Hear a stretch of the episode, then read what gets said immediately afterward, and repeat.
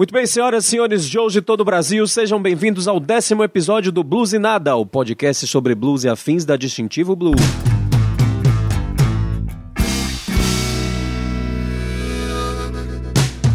Vamos começar o nosso episódio. Quem diria que a gente ia chegar na décima edição, hein? Dez meses aí nessa labuta de passar dias e dias editando um podcast, mas a gente acaba gostando, fica apaixonado. Por falar nisso, hoje a gente tem participação aqui de três figuras ilustres do blues, do rock and roll aí na internet atual. Para começar, o primeiro que eu convidei, chamado Felipe Júnior, direto de Belo Horizonte, o cara do Soul Rock Brasil. Beleza, jovem? Como é que você tá? Tá tudo certo, perfeito. Não sei o que falar no começo não, mas tá bom. Já foi um bom começo.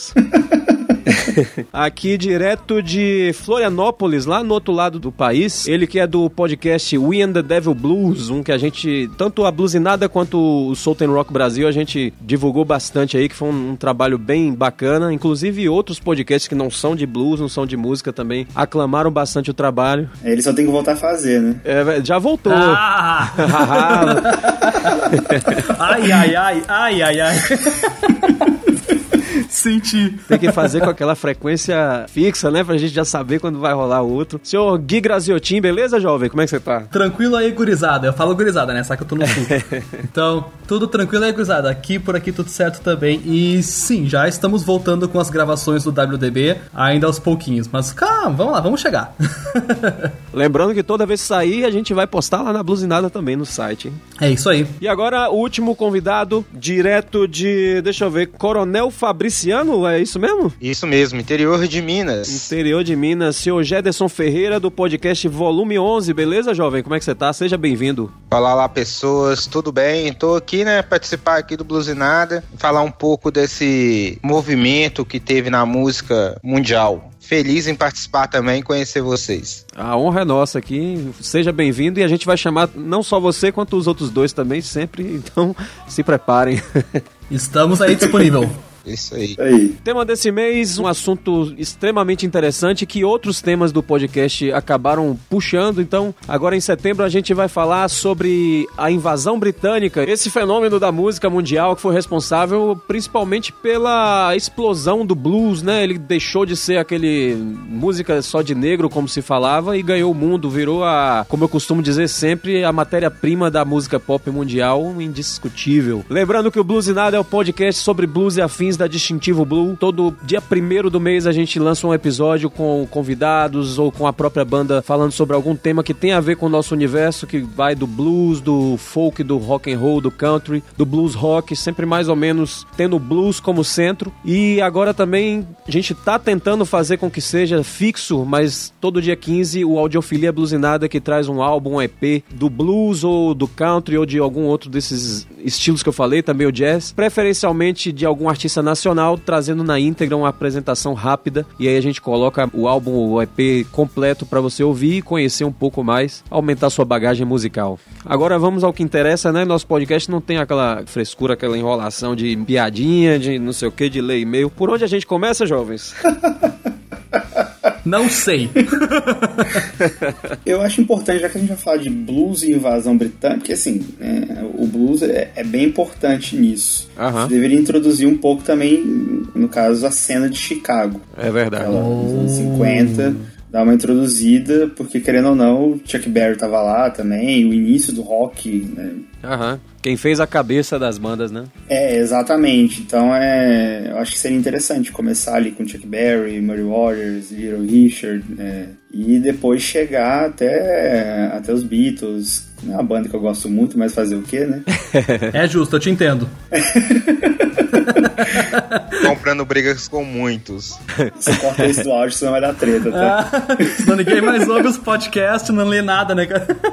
É. O Jefferson, por exemplo, acabou de fazer um episódio sobre o Sgt. Peppers, né? Lá no, no volume 11. Então é um cara que a gente já sabe que não curte o assunto. é, exato. Na verdade, prefiro Rolling Stones do que Beatles, assim. Prefiro... Ah, tá. Rolling Stones vem na frente de, que, de Beatles. Mas é um disco que não tinha como não falar dele, né? Dos 50 anos dele. Não falar de Sgt. Peppers, que influenciou muita gente, né? Então tivemos que dar o destaque. Então, necessariamente, vamos falar do blues nos Estados Unidos na década de 50, né? Chicago Blues, Muddy Waters, é, o início do que virou o rock and roll, aquele lance das race records, né? Quando os bluseiros do, da zona rural foram para Chicago, principalmente, e começaram a popularizar esse, esse estilo que antigamente era uma coisa unicamente dos negros mesmo, não, brancos não ouviam aquilo. E aí a gente também não deve esquecer o seguinte: só naquele mundinho dos Estados Unidos, né? Aqui fora ninguém sabia nem, não fazia nem ideia do que era qualquer coisa dessa daí, né?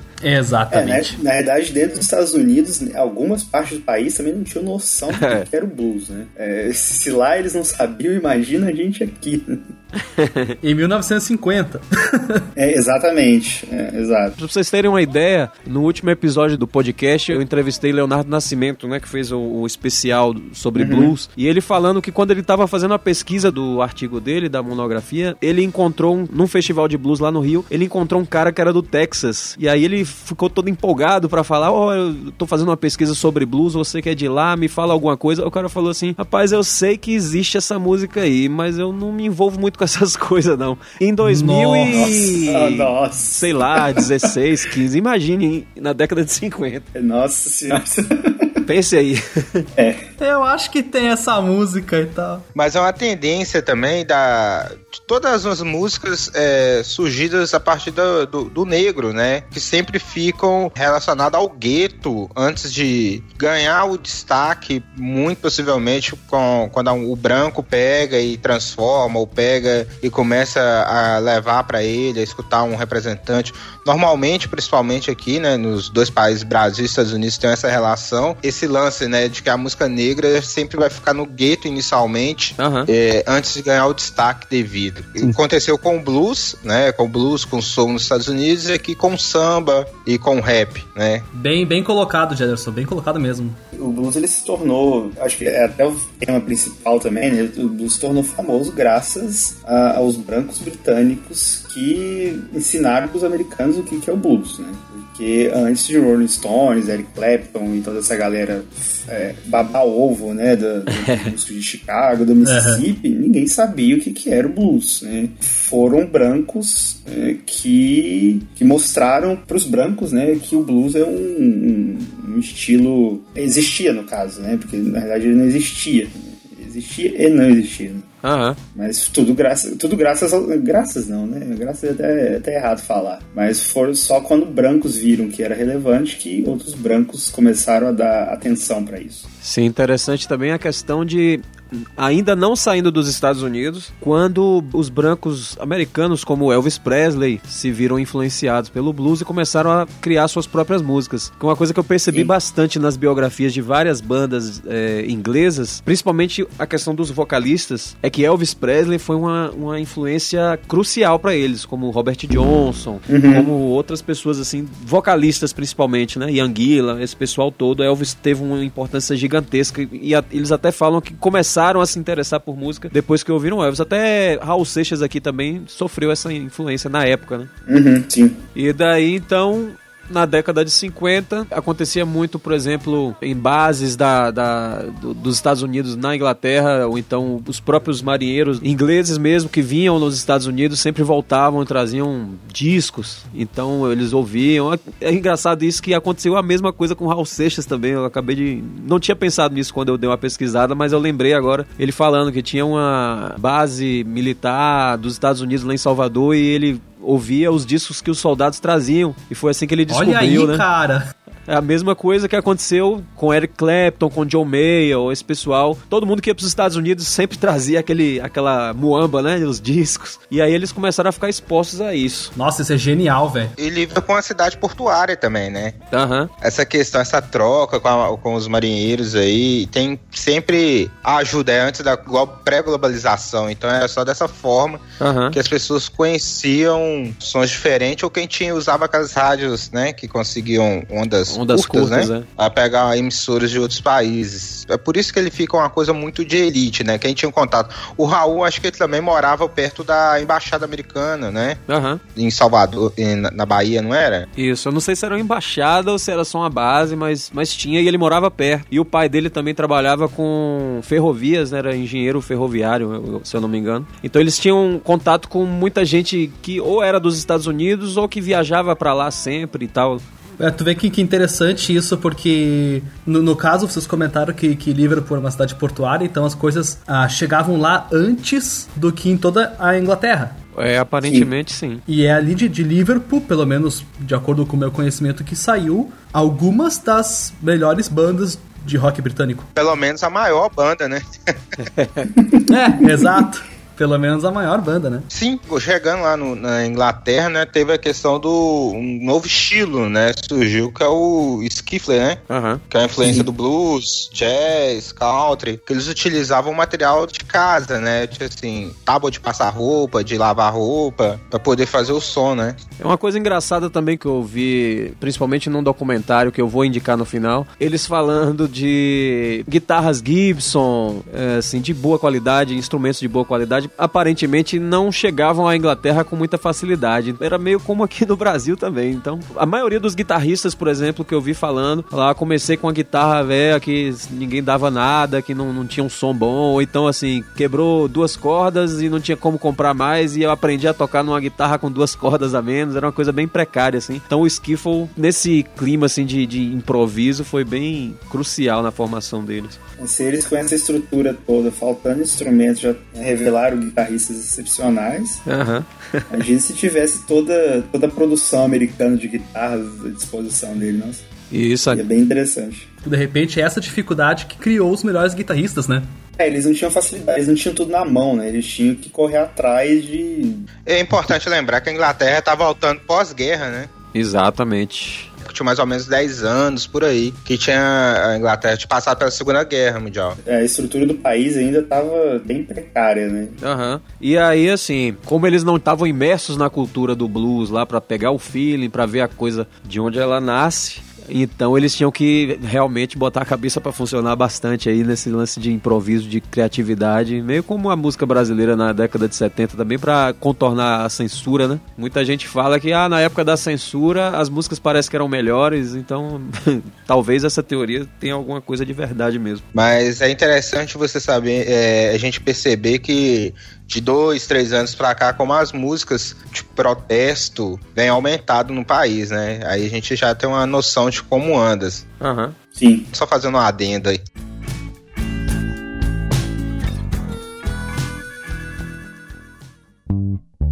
Então, eu tinha falado do skiffle, né? Uhum. Que foi influência do blues, jazz, country, um estilo musical que as pessoas usavam, utilizavam-se, né? De Tipo, tinha esse cabo de vassoura com uma caixa e, e uma corda para fazer o som, que era um. Lembrava aquele country, igual da família Buscapé, vocês é lembram? Bluegrass. Uh -huh. Bluegrass. É tipo bluegrass. bluegrass, né? Mas é, surgiu, acho que na, na, Inglaterra. O rock tava decaindo, o rock dos anos 50, aquele início ali nos Estados Unidos. John Lennon montou uma banda, né? O The Carrymen, com Paul Paul McCartney, eles também eles eram adolescentes, amigos de escola, e já tinha uma outra banda também que tava fazendo início de sucesso, não me vem à cabeça, mas sobre a invasão britânica foi os Beatles que deu início, né? Em 1964, Sim. naquela viagem que eles se apresentaram no Ed Sullivan. Uhum. Primeira pisar em solo americano. Né? A ah. fazer o, o estardalhaço que foi, foi os Beatles, não tem como nem, nem tirar isso, a gente não vai achar outra banda antes deles. Inglesa. Até porque o, o rock, ele tinha mais aproximadamente uns 10, 15 anos só, entendeu? Ou menos que isso. E ele já tava, como todo estilo pop, né? Na época era, um, podemos dizer que era pop, tem o seu pico, né? Uhum. Aquele início Sim. arrebatador e depois vai, vai decaindo. É normal, né?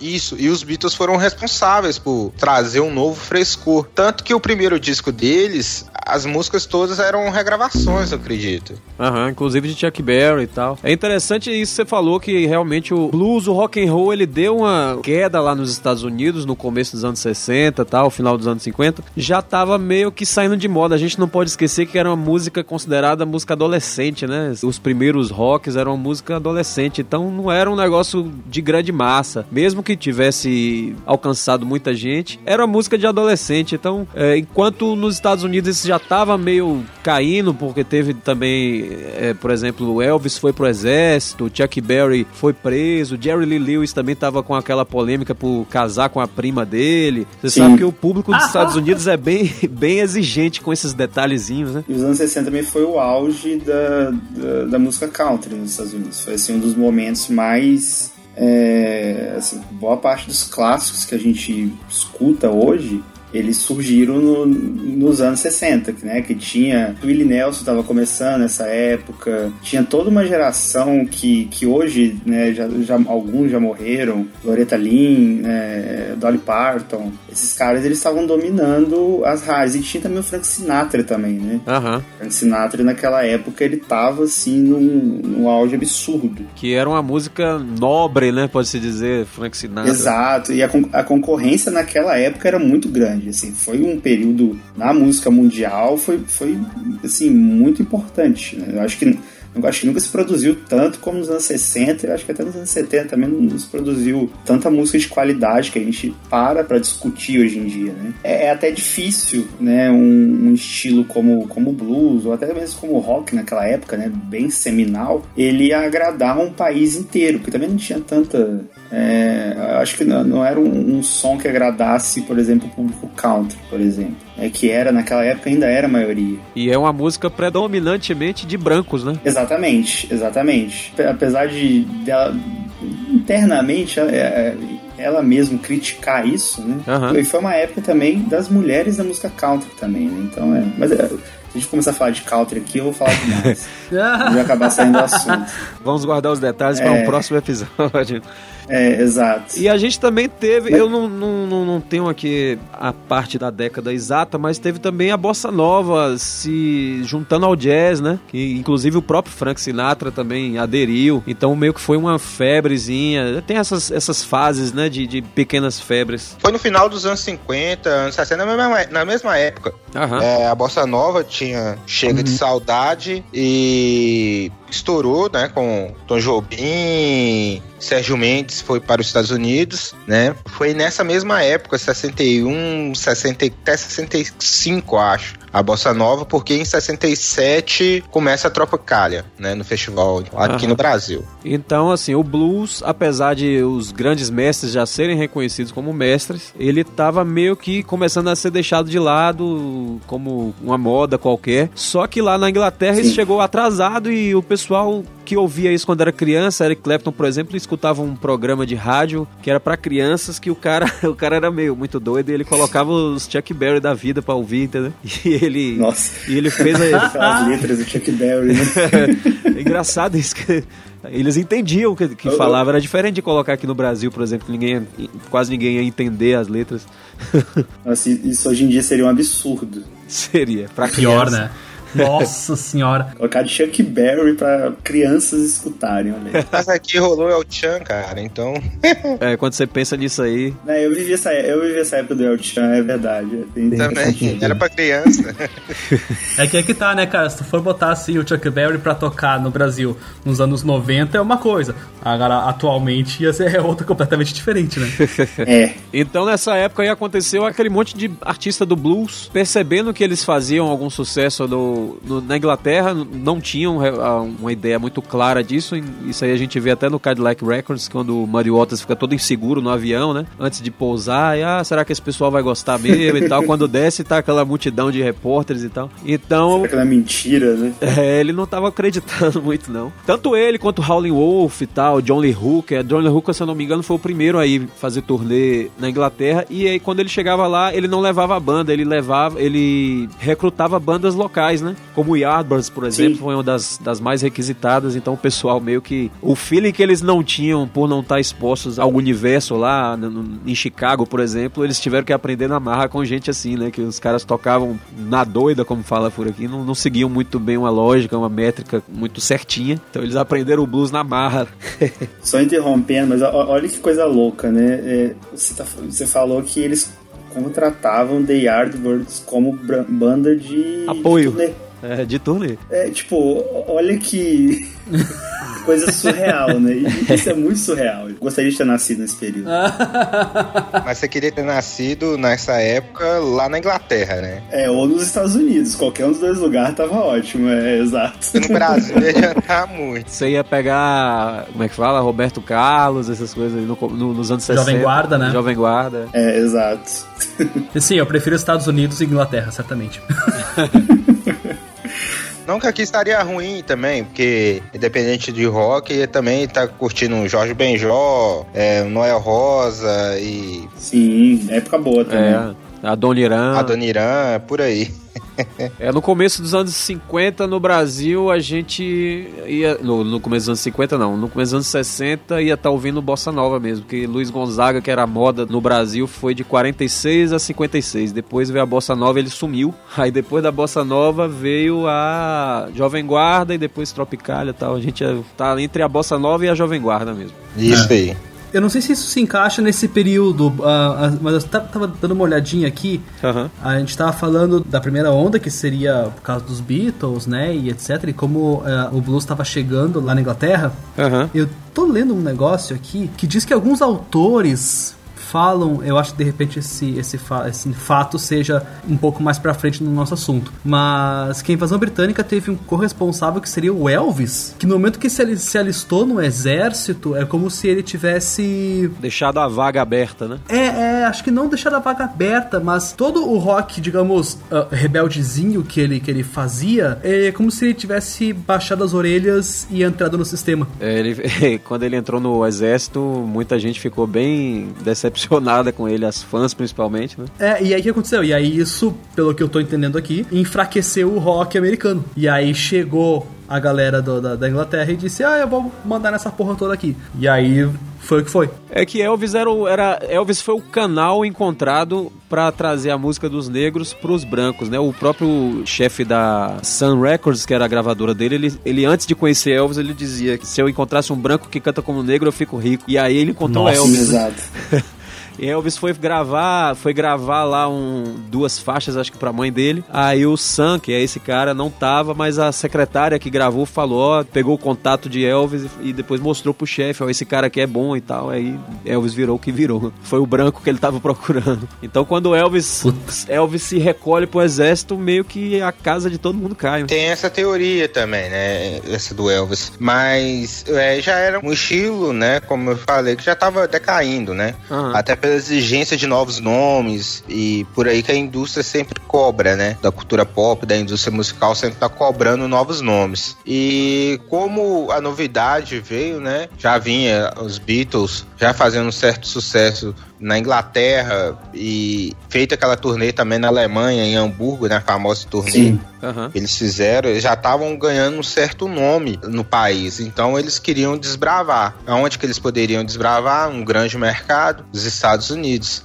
Então, acho que conta muito isso, essa questão de um novo nome e a vontade de desbravar um novo mercado. Aí vocês falaram do, a gente não ficar muito assim nos Beatles, mas uma banda que trabalhou muito revisitando os blues uhum. foi o, o Rolling Stones, né? Os primeiros discos deles, eles regravaram muito a questão do blues, a pegada do som deles, dos primeiros discos. Tem muito mais essa influência do que dos Beatles, né? Os Beatles é mais aquele rock and roll inicial especial lá, feito por Chuck Berry, é, Little Richard, Jerry Lee Lewis e afins, né? Uhum. É, a gente tem aí os Rolling Stones, pra mim, assim, eu considero a banda, a primeira banda realmente dá, dá crédito ao blues. Né? Porque o Elvis, ele pegava as músicas e basicamente não dava crédito para os seus, seus, verdadeiros autores. Né? É uhum. que é tipo, ah, foda-se, eu sou branco, entendeu?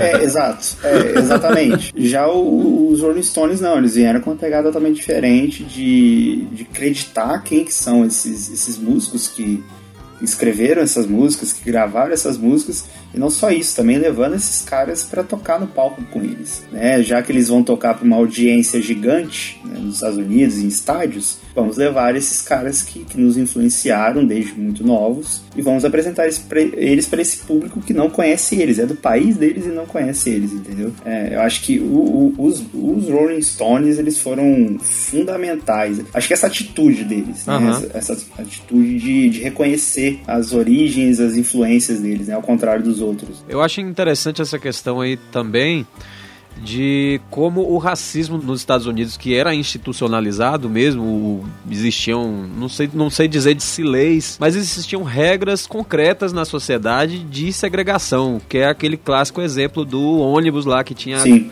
a parte para brancos, a parte para negros, o teatro, bebedouros, esse tipo de é, banheiro, né? Sul, né? Principalmente no sul. Na Inglaterra, uhum eles já não entendiam bem esse tipo de pensamento. Então não tinha esse negócio de falar, ah, claro, podia até ter, mas não era tão. Acho que difundido, talvez. Difundido, é, não era tão impregnado no imaginário popular Sim. essa questão de divisão de cor de pele. Então os caras na Inglaterra ouviam e curtiam, eles não queriam saber se era música de. Então os Rolling Stones também, sim, sim etnia que eles julgassem inferior a. Em Chicago, conhecer Muddy Waters, por exemplo, que eles viram aquela segregação estranha, com, por exemplo, repetindo de novo a questão de bebedouro por exemplo, para brancos e para negros. É uma coisa altamente bizarra para eles, né? Mas é interessante saindo aí da Inglaterra e indo para os Estados Unidos, é o segundo passo agora que a gente vai dar, né? Que começa com os Beatles mesmo, né? Esse é um marco que eles fazem a turnê americana em 1964 é, e dois dias depois eles fazem uma apresentação no Ed Sullivan Show, um dos maiores talk show que tinha, programa nos Estados Unidos na época, que foi assistido por 73 milhões de espectadores. Nossa com isso, né, é, os empresários, os produtores, os gravadores viram que tava com a mina de ouro nas mãos, sabiam que, opa, vamos trazer mais artistas e os próprios artistas queriam repetir o mesmo sucesso dos Beatles. Aí com isso veio as outras bandas, né? Umas com destaque parecido uhum. ou próximo e outras nem tanto, né? The Shadows, próprio Rolling Stones, The Kinks, The Animals, uhum. né? é, o The Who. É interessante também que eu ia falar que isso também era um grande resultado também da chamada Swing London, né? Que era um, uma tendência, um, uma época que estava rolando em Londres né, de forma cultural, moda, que recebeu esse nome, né, a efervescência que estava rolando lá, lá, na, lá em Londres, que as pessoas estavam mudando seus costumes, utilizando as mini saias, roupas mais curtas, mais coloridas, tem tudo a ver com essa renascimento da Inglaterra cultural, né? É, tem muito a ver com o fim da, da Segunda Guerra Mundial e da reconstrução do país, né? Porque estava surgindo esse novo conceito de adolescentes, né? Os Estados Unidos estavam uhum. entrando em guerra, marcado com a guerra do Vietnã, e a Inglaterra estava se renascendo meio que recriando sua identidade, né? É, exatamente. É porque uma geração inteira morreu, né? Aham. Uhum. Pois é. Teve aquela quebra ali de ainda do que sobrava do, do século XIX, né? E eles entraram de cabeça no, no, século XX mesmo. E tinha aqueles lances assim, todo mundo conhecia alguém que foi pra guerra, né? Ainda, o, o trauma ainda existia, mesmo para quem era criança ou tinha acabado de nascer. Um exemplo grande uhum. é Roger Waters, né? Que o pai dele morreu na guerra e até hoje ele continua escrevendo letras sobre isso, que de tão traumatizado que ele ficou. Imagina, né, é, velho? Caralho. Todo mundo concorda que a ida dos Beatles em 64 para os Estados Unidos para se apresentar no Ed Sullivan seria o pontapé inicial da invasão britânica? O que, que vocês acham? Eu acho que sim. Eu, eu, também acho. Só complementando, acho que foi, não sei se foi o Jefferson que disse ou se foi o Gui, mesmo eu não sendo um grande fã dos Beatles, a gente tem que concordar que a euforia criada por eles naquela época gerou uma necessidade de, e foi, foi até dito isso também, a necessidade de trazer mais bandas parecidas com ela, né? É aquela coisa de esgotar o modelo ao máximo, né? De você usar aquele modelo tanto que você vai lucrar em cima dele o máximo que você puder até o momento que ele esgotar e você começar uma nova onda, né, alguma, algum novo ritmo. Mas se não fosse essa ascensão meteórica dos Beatles, possivelmente a gente não teria Rolling Stones, Yardbirds, The Who, e toda essa, essa geração que veio depois. Né? A importância do Beatles, assim, além de tudo que eles fizeram, foi essa de, de mostrar, olha lá, eles têm uma cena muito forte, cheia de talentos, e a gente pode pegar isso de lá e trazer para cá, né? E vai ser sucesso garantido, e foi mesmo, né? Acredito eu que a, o grande boom que os Beatles fizeram aqui foi que eles trouxeram a novidade, né? Temas nas músicas, temas diferentes do que tinha nos Estados Unidos na época. Uhum. E aí é aquilo, quando a novidade aparece, que nem tu falou, Felipe, a novidade aparece, a gente. A, a gente, né? Olha, a gente. Sugar ela ao máximo. É, suga ela ao máximo, né? Aperta ali, tira todo o suco para depois trazer sim. outra novidade. Então, acho, acho que sim, acho que os Beatles é o que trouxeram, que começaram isso da, da invasão britânica, acho que sim. É, isso mudou nada, né? Hoje em dia ainda é assim, a fórmula mantém a mesma. Né? Você cria um nome muito grande e cria outros músicos menos relevantes, menos é, até menos criativos, mas que fazem um som parecido. Aí Isso. você vai sugando esse público, né? Isso é bem é. comum hoje em dia. É. Vai na onda, né? Mas é a lógica da indústria cultural, né? Sim, é, exatamente. Se a gente for exatamente. falar, a gente vai ter que colocar Walter Benjamin e Adorno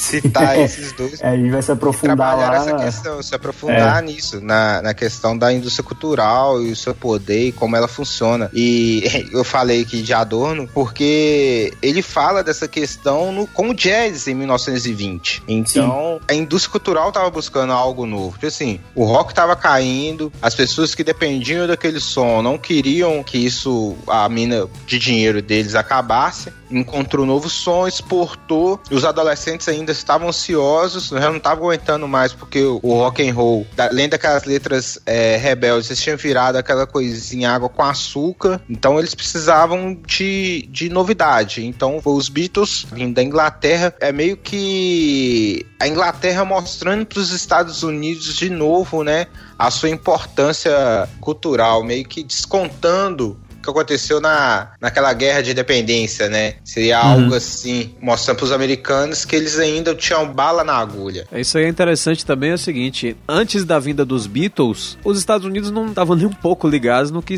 acontecia do outro lado do oceano. Depois eu vou colocar aí no post, mas só apareceram duas músicas britânicas na parada de sucesso que eu dei uma ouvida, uma é quase uma valsa instrumental e a outra também é instrumental, ou seja, nada a ver com nada. E depois dos Beatles, eles ocuparam logo as cinco primeiras durante não sei quantas semanas, depois eu posso até procurar e colocar no post. E assim, na Inglaterra já tava rolando a bitomania, né? Eles já eram ídolos, já era aquela coisona toda. Quando eles chegaram nos Estados Unidos, foi aquele fenômeno de massa gigantesco. Então, assim, não era mais música de lixo, como a gente falou no início, que era Race Records, né? Só pra adolescente uhum. ou só pra negros e tal. Ali virou um fenômeno de massa que da criança ao adulto, todo mundo ouvia, todo mundo queria saber. Qualquer coisa que eles fizessem, todo mundo tinha interesse. Aí depois começou a surgir aquele monte de produto. Tinha travesseiro, tinha peruca dos Beatles, tinha de tudo que você possa imaginar licenciado dos Beatles. Então foi um fenômeno de massa, um fenômeno de marketing, de, de indústria que revolucionou não só a indústria musical, mas a indústria como um todo, né? Todo mundo ganhou dinheiro em cima dos Beatles nessa época. E aí depois todo mundo falou: ah, a gente quer mais coisas desse tipo. De onde vem? Da Inglaterra. Então vamos prestar atenção nesses caras agora. É, foi realmente o que aconteceu. E daí foram exportando novas bandas. Aí nessa barca, como você disse, o que tá ao redor também é, começa a crescer, né? Aí veio The Who, The Kinks, The Animals, The Yardbirds e toda essa leva de bandas. Uhum. The Kinks, por sinal, foi proibido de ir para os Estados Unidos por mau comportamento. Ah. Eles ficaram de fora desse. É assim que se faz rebeldia, seus americanos. Cara, porque o rock and roll, ele na Inglaterra surgiu com a, os proletários, né? a galera que não tinha nada para fazer, ficavam à toa, é, não tinha emprego e foram tocar, pegar os instrumentos, aquela meio aquela lógica punk, né? Antes do punk, do pensamento punk, era isso. Os caras eram filhos de operários, na maioria das vezes pobres, né? E pegaram lá essas guitarrinhas. É, o The Kinks é até interessante que o, a caixa, eu acho, que o guitarrista usava era uma caixa diferente, é por isso que tinha aquele som um pouco mais pesado que as outras bandas e que dava aquele som, né? Tinha muita gente que usava caixa caseira também, o cara fazia em casa o amplificador, tinha muito isso também. Isso, então é isso, entendeu? Então eles tinham aquela rebeldia, o inglês, né? Aquela cultura do pub, é, sabe? De beber, então pega meio que o conservadorismo americano de surpresa, né? E também a queda também da, da questão do, do lorde britânico, né? Do, daquele povo educado, da, é, sei lá, da imagem, até da, da, imagem que a gente tem hoje também, né? De, do símbolo de educação que é um britânico, né? Aí vem toda uma geração dessa quebrando, assim, diversos paradigmas. Acho que nem tanto com relação à, à letra, acho que composição eu, eu, não vejo tanto rebeldia, assim, pelo menos. Tirando o Bob Dylan, que na época, assim, questão de composição, para mim ele era o, basicamente o único rebelde que tinha realmente na, no mundo, se for falar sobre questão de rebeldia, de querer quebrar paradigma com, com suas composições, o que, que ele fala nas letras, é, nenhuma dessas outras bandas faziam o que o Bob Dylan fazia, mas acho que era muito mais no som e na atitude deles que vinha essa rebeldia. Não sei se, se vocês concordam com isso, mas questão de letra, eu não vejo tanta rebeldia, só no estilo, né, de se vestir, de se comportar essas coisas assim. É, não, questão de comportamento mesmo, quebrar o paradigma na questão é, do comportamento sim, sim. dos jovens. Os Beatles foram formatados, né? E sua carreira inicial foi formatada, ó, terninho, cortinho de cabelo, comportado. Então os pais não viam tanto perigo em deixar as filhas escutando e serem fãs de Beatles. É a mesma coisa. Deu início da carreira do Justin Bieber. Eu tô fazendo essa comparação absurda, mas sim, é. mas é ótima comparação. É a mesma indústria, né? Tô falando início da carreira. Agora ele tá esse porra louco e os Beatles também ficou né, um pouco porra louca, fazendo os discos, né, usaram drogas, LSD, que culminou no Sgt. Peppers. Mas antes eles tinham feito é, outras canções, tipo assim, Segura Minha Mão, aquelas cançõezinhas Água com Açúcar. E depois vieram os outros artistas quebrando esse paradigma, por exemplo, os Rolling Stones. As mães já ficavam com medo, olha, esses caras sujos, cara de mal, de bad boy. é, minha filha tá escutando isso, então quebra essa questão de paradigma. Eu não falo nem é, letras, né? Mas a questão de Sim. atitude. O americano era conservador, é até hoje conservador, né? Imagina isso na década de 50. Então a gente pega esses caras bad boys, aquele estilo de gangue, que é o espírito rock and roll, né? Em si, as pessoas ficam assustadas. Então por isso que a importância da invasão britânica pra música e pro ressurgimento do rock. É, os Rolling Stones são um ótimo exemplo porque até hoje, se você olhar pra cara daqueles malucos lá, dá um, um medo. Você olha pra Keith Richard, o cara é mal encarado e faz pose até hoje. um tiozinho, né? Pior. E é engraçado e interessante essa questão aí, como algum de vocês falou anteriormente, a questão de eles também se ligarem nessa questão de moda, né, de visual, de estética de si mesmo. Então, por exemplo, um cara como Sid Barrett do Pink Floyd, era um cara que ele tinha seguidores mesmo, porque ele era um cara extremamente moderno, tinha aquele cabelo daquele jeito dele, o jeito de se vestir, tudo aquilo era muito bem pensado. E muitos desses caras também faziam faculdade, né, na área de arte, então eles estavam muito ligados nisso. Quando os Estados Unidos que estava acostumado com, a, o, por exemplo, o, o, cara que veio da plantação de algodão, na maioria das vezes não sabia nem escrever, né? Então, o, o próprio pessoal da country music também, que segue aquele estilo bem rural tal. Aí quando chega esses caras altamente sofisticados, letrados, né? Muitos fizeram faculdade e tudo. Imagine uma pessoa fazendo faculdade naquela época, né? Que era uma coisona. Né? Era muito mais do que um cara com pós-doutorado hoje em dia, né? Então foi um impacto gigantesco. E a questão de moda, sim, um dos principais nomes de estilo estilo e comportamento foi o The Who, né? Com os mods. Uhum. Então eles eram os principais representantes desse estilo e influenciou bastante a época, tanto na Inglaterra como nos Estados Unidos. Mais o, o a Inglaterra, né? Eles eram os verdadeiros representantes da Swing London, assim. Uhum.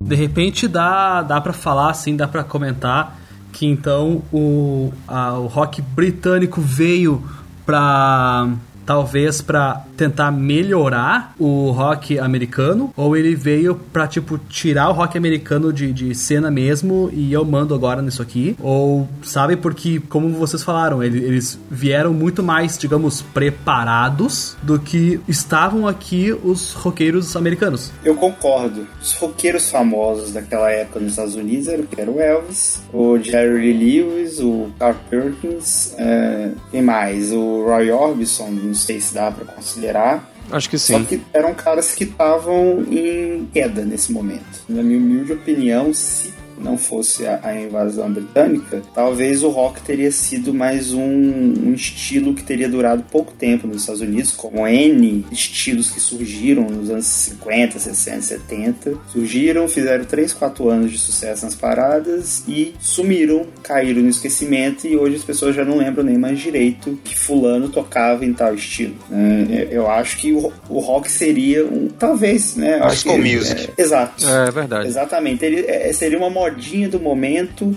uhum. que hoje seria lembrado, mas que, é, que não existiria como cena hoje em dia. Ah, sim, sim. A invasão britânica teve a, a, importância de fixar isso, né? Assim, o Elvis e aquela galera ali da, da Sun Records foi a base, né? Foi a fundação e eles vieram e concretaram e fizeram a base ficar mais firme para construir tudo que veio em seguida, né? Nos anos 70, nos anos 80 e até hoje aí, é, eu acho que é o estilo que tá há mais tempo no mainstream, se a gente for ver, é o rock. Acho que nenhum estilo durou tanto tempo. Dá pra falar então que o, o rock britânico, de repente, foi ele que popularizou o rock no âmbito mundial? Popularizar, eu acho que não mas ele foi responsável pelo fortalecimento, né? Eu concordo Sim. aí na questão do que foi o Felipe, Felipe falou, do fortalecimento do rock, da cena. Por quê? Os americanos falaram assim: opa, esses ingleses estiveram aqui, não vamos dar o braço a torcer. Aí com isso surgiu a nova geração de bandas. Por exemplo, a maior delas, né, que foi o Beach Boys dessa época aí, disputando Sim. com os Beatles as paradas de sucesso. Então,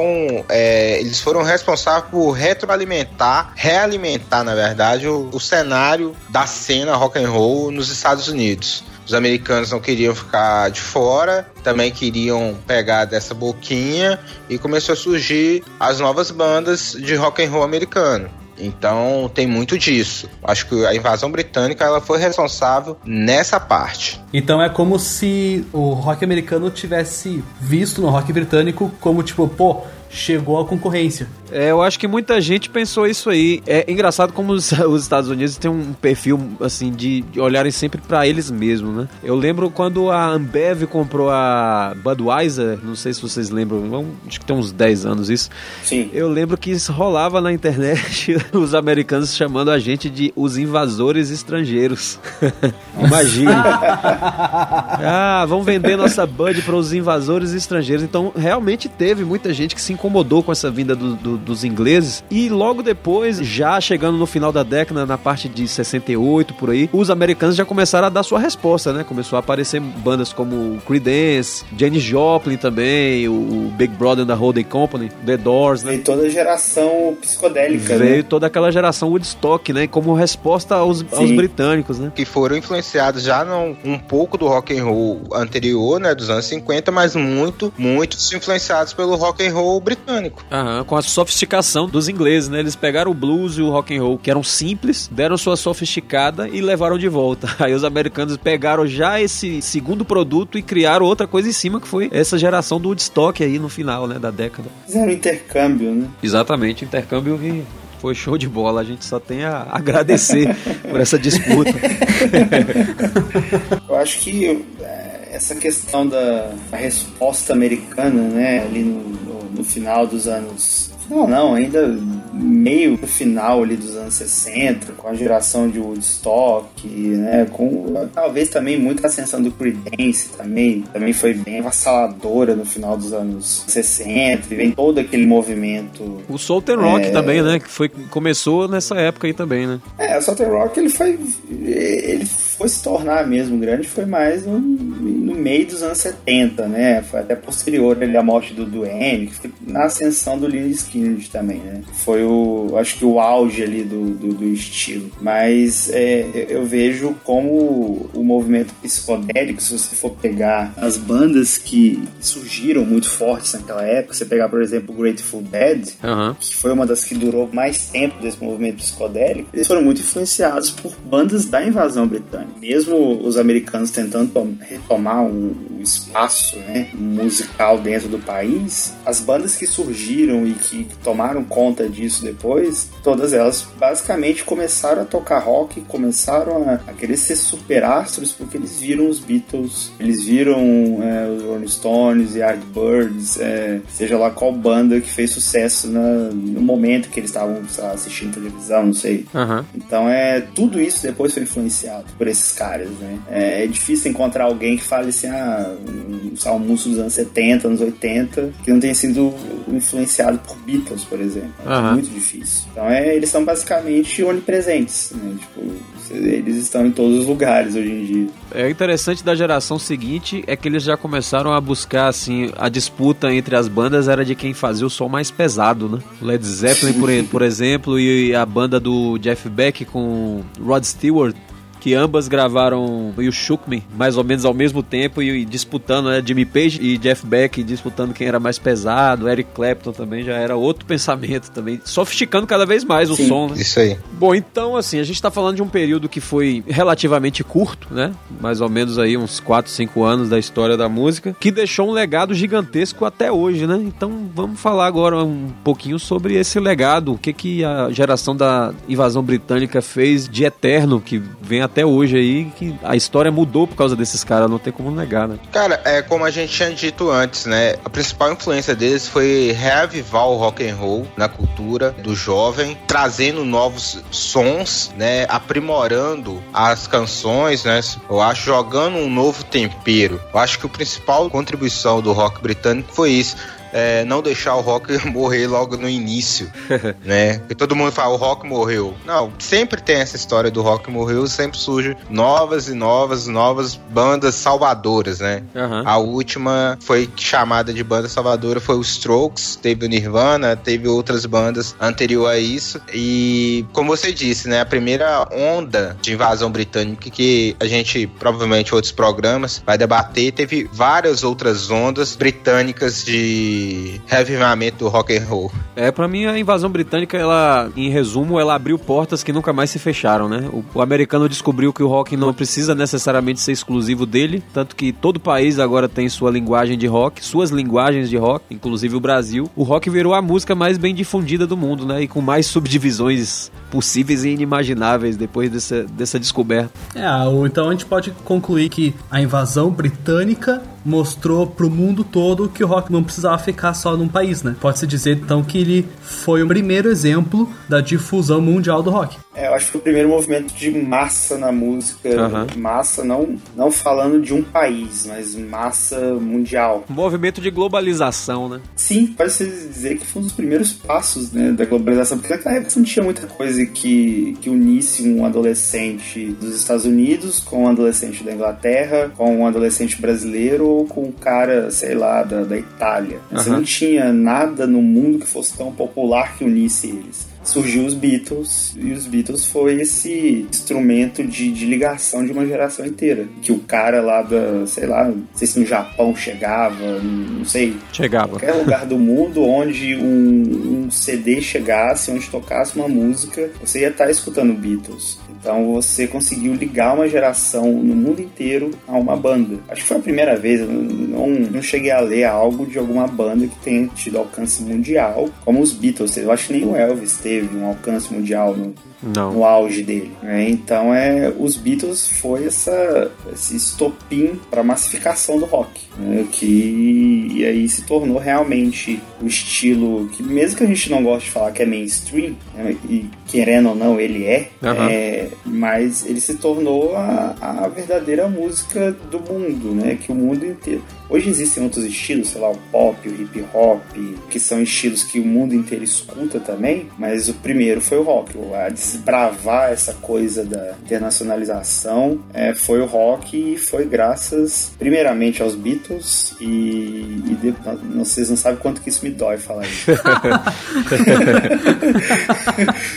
primeiramente aos Beatles e depois para as bandas que acompanharam ela nessa primeira geração, né, da, da, invasão britânica e as seguintes também. É, os Beatles abriram as fronteiras, né, cara? Sim, eu nunca tinha pensado dessa forma, não. Pensando nisso aqui agora, de como que foi importante. É, e pro blues também foi importante que deixou de ser só aquela música ou do Mississippi ou de Chicago, para ser uma música mundial também, né? Hoje a gente tem Sim. artistas de blues do mundo inteiro, inclusive artista, por exemplo, do Brasil, fazendo bonito no exterior. Nuno Mendeles ganhou prêmios de blues nos Estados Unidos como guitarrista. Agora tem Arthur Menezes lá também fazendo bonito pra caramba. Inclusive os próprios bluseiros, como B.B. King também falava sempre que eram gratos aos brancos, a Eric Clapton, por exemplo, que ele meio que se autodenominou o embaixador do blues. E aí Sim. ele meio que carregou essa bandeira e carrega até hoje. E os bluseiros são gratos a ele, porque eles sabem que eles também já estavam em baixa e sem isso eles poderiam ter voltado aos tempos de dificuldade, né? Principalmente financeira. É, o blues, é, pro blues, a, a, eu não falo nem a questão da invasão britânica, eu falo muito mais do Rolling Stones e do Eric Clapton. Uhum. É, os dois ali foram fundamentais. Se o blues existe, o blues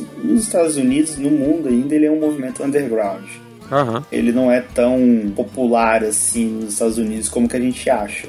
O texano lá que eu diga. É, eu, eu, eu que acompanho muitos lançamentos, né? Diariamente tô, tô, tô, pesquisando. E existe uma dificuldade, tanto de mídia, poucos, é, poucos sites falam do assunto, mas as pessoas sabem o que é blues, as pessoas sabem da importância que, que o estilo teve na, na criação do rock, na difusão do, do rock, assim, do rock pro mundo também. E se não fosse esses caras, Rolling Stones, é, o Eric Clapton, possivelmente a gente, sei lá, o Murray Waters teria se aposentado muito mais cedo. Uhum. É, a carreira musical dele, que já não era muito boa nos anos 70, teria sido muito pior. É, e hoje, hoje, sei lá, a gente teria perdido muitas histórias também, porque... Provavelmente Robert Johnson a gente nem saberia que existia. É, os americanos não sabiam que ele existia direito, né? Uhum. Então, tipo assim, nem os, nem os, os, próprios, os próprios bluseiros americanos não sabiam direito quem que era Robert Johnson. Uhum. Então, é, ele, foi, ele foi um mito difundido pela, por essa galera que veio da, da Inglaterra. Né? Finalizando então esse episódio, é muito pano pra manga. Se a gente deixar rolar, a gente passa é, 50 horas de edição de podcast depois e ninguém quer isso, né? Sou eu que vou editar, né? que tragédia pra mim. Então a gente tenta depois, daqui a alguns meses, a gente volta de onde a gente parou e tenta continuar a história, que é uma história que interessa a todos nós. Vamos agora então para nossa sessão Ouça, Leia, Assista. Felipe, você que foi o primeiro que eu convidei, você indica o que para os nossos assinantes e ouvintes aí? Eu queria indicar duas coisas. Eu, queria, eu quero indicar duas coisas. Um é um artigo que na realidade fala um pouco sobre a influência, é, na realidade o título dele, a influência do blues no rock and roll, foi publicado publicado no, no site chamado Terra da Música. É, é um artigo que eu sempre quis roubar ele para publicar no meu site, mas infelizmente não dá. E eu vou deixar o link. O artigo ele tá dividido em três partes, ele explica um pouco de como foi essa, essa influência do blues no rock. É um artigo bem interessante. E eu quero indicar a autobiografia autobiografia que não é a autobiografia do B.B. King. Ele fez com um jornalista, é a, né? É, exato, que é com o David Hitz, que é famoso por fazer esse tipo de autobiografia. Posso te deixar um pouco com inveja? Por quê? Eu tenho ela autografada pelo BB King. Toma! isso, é, isso, isso, isso, é coisa de babaca. Isso é coisa de babaca. Não precisa jogar cara. Uma carteirada. É, isso, isso, uma carteirada isso é. É. Essa, essa daí foi péssima. Fiquei até triste agora. Vou olhar mais pro meu aqui. Ah, já, já, é... ó, se fosse tu, já nem indicava mais, ó, é ruim. É, depois dessa, nossa senhora. Mas assim, é, é, é uma. Eu, eu, gosto muito das, das, das, autobiografias do David Hitchens, porque, porque ele acompanha o cara. Ele, ele vai na turnê, uhum. senta na, na mesma cadeira do que o cara, fica ouvindo as conversas.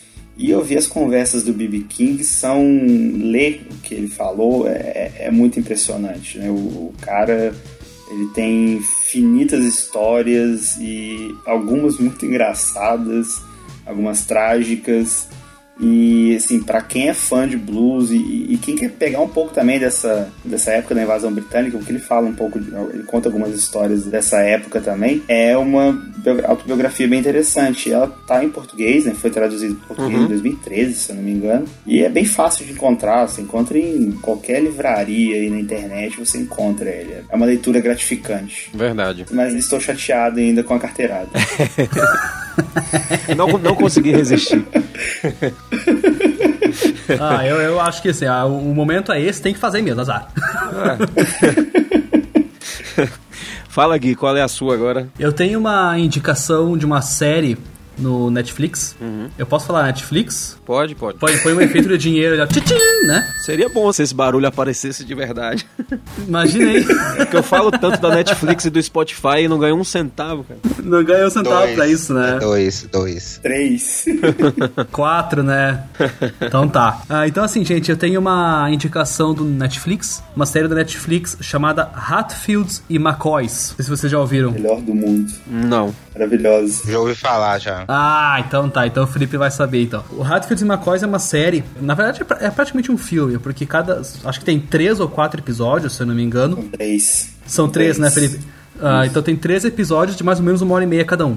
Então são três filmes. Uhum. Então o que, que, acontece? É, é a história de duas famílias, os Hatfields e os McCoys. E ela ocorre após a Guerra Civil Americana. Então, neste ambiente do sul dos Estados Unidos ali, pós-guerra, né? Elas começam, que eu não vou contar agora o motivo, obviamente, mas elas começam a se desentender. E acontece uma guerra entre as famílias. Uhum. E o incrível que pareça é que isso é um caso real. Aí eu acho bem então, legal. É, isso é, tipo, realmente é. aconteceu e explica depois. Então isso é muito do caralho. É, foi... E era uma guerra mesmo. Isso, era guerra mesmo, de, cima, de matança.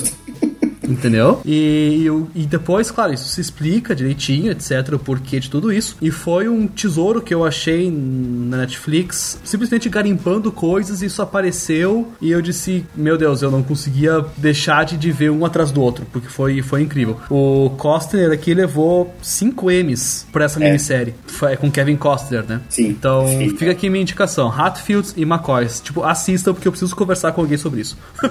Procure a trilha sonora dela também. Sim, a trilha sonora dela também. Boa, boa, Felipe, Perfeito. boa. Bem, boa lembrança. Perfeito. Jederson, agora é você, jovem. Fica à vontade aí para indicar. Beleza, eu vou indicar. Eu ia indicar um, mas eu resolvi indicar dois. Uhum. a primeira indicação é aconteceu em Woodstock, o filme do Ang Lee. Fala sobre como surgiu o evento, do, a montagem de forma ficcional da. Não ficcional, conta meio que a biografia do cara que pensou o Woodstock e como foi realizado, de forma romanceada, é claro, né? Como é do ponto de vista do dono da fazenda, né? Eu tenho esse livro, um livro com esse nome, será isso, que é o mesmo? Isso, isso mesmo, é com a ajuda do filho do dono, né? Isso, exatamente. É show de bola esse Não eu... da fazenda, não da fazenda, mas do, do hotel. Isso. O cara é. lá do hotel lá. Verdade. Tá precisando trazer, né, clientes para hospedagem lá deles, lá dos pais. Bem legal o Aconteceu Woodstock. É um filme nota, nota 6, mas eu acho legal assistir, entendeu? Não um dos melhores filmes do Ang Lee, mas é muito bom. E também Walk the Line, né, aqui no Brasil como Johnny June, que conta a história do Johnny Cash, né, que a gente fica sabendo, acompanha um pouco como era aquela cena, né, do rock country americano no meados, né, meio dos anos 50, início início dos anos 60. Johnny Cash, inclusive, merece um episódio só pra ele, né? Opa, já tô dentro, hein? Concordo, me chamem.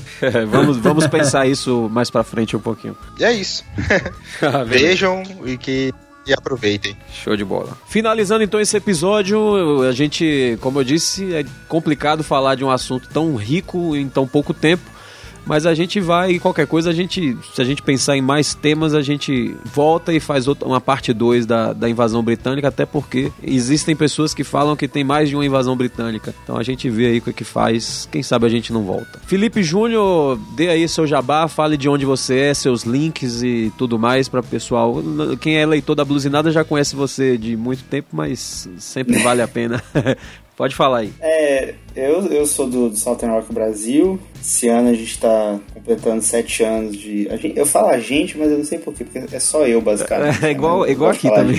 É, eu sofro disso aí também, cara. É, é, é, é, só, pra, é só, pra, só pra melhorar a coisa. É uma equipe bonito. de uma pessoa, igual aqui. É. É isso, tipo, exato. tipo, eu, eu gosto de, de achar que eu tenho várias pessoas trabalhando comigo. então, Todo então mundo iludido. É, eu tenho uma galerinha hoje em dia que escreve bem, mas ainda basicamente sou só eu. A gente está completando sete anos né, em 2017 e tô, eu estou pretendendo fazer, por exemplo, uma festa de sete anos aqui em BH. A gente vai começar agora umas live sessions também na, na página. Opa! toda segunda-feira, acho que a partir de semana. No caso, vocês estão ouvindo isso no futuro, mas no Possivelmente no dia 7 de agosto já vai ter rolado uma. Então toda semana a gente vai estar tá colocando uma banda autoral brasileira para tocar. E nem sempre eu garanto que vai ser bom, porque é a banda que vai organizar tudo, depende de internet, essas coisas chatas, né? Mas se você quiser acessar o site do Rock Brasil, tá aí, vai estar tá o link na descrição e qualquer like lá ajuda a gente. Show de bola. Eu também recomendo o site, o site tem muito material. Vocês têm um ano a mais do que a Blusinada, porque a Blusinada surgiu como uma zine primeiro, Sim. mas a gente Sim. tá aí nessa batalha. Desde essa época eu lembro de acessar o site de vocês, ter alguma coisa. Meus músicos também já conheciam, então também Sim. recomendo. A Distintivo Blue foi as primeiras bandas nacionais que eu divulguei lá, foi vocês. Foi mesmo. Na verdade, foi uma das primeiras bandas nacionais que eu conheci.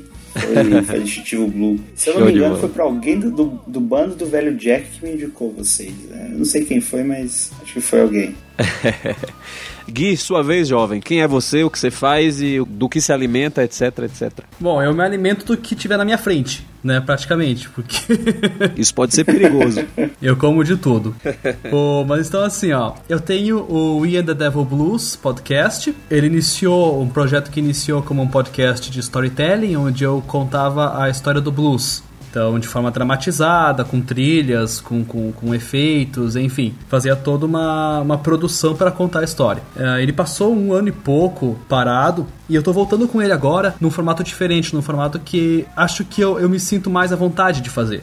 Uhum. Que é como se fosse um programa musical, como se fosse um programa de rádio. Uhum. Então, isso aí vem muito de alguns feedbacks que eu, que eu tirei do, do, dos ouvintes, que eles queriam ouvir mais música, né? Então eu disse, ah, então vai ter música pra caralho.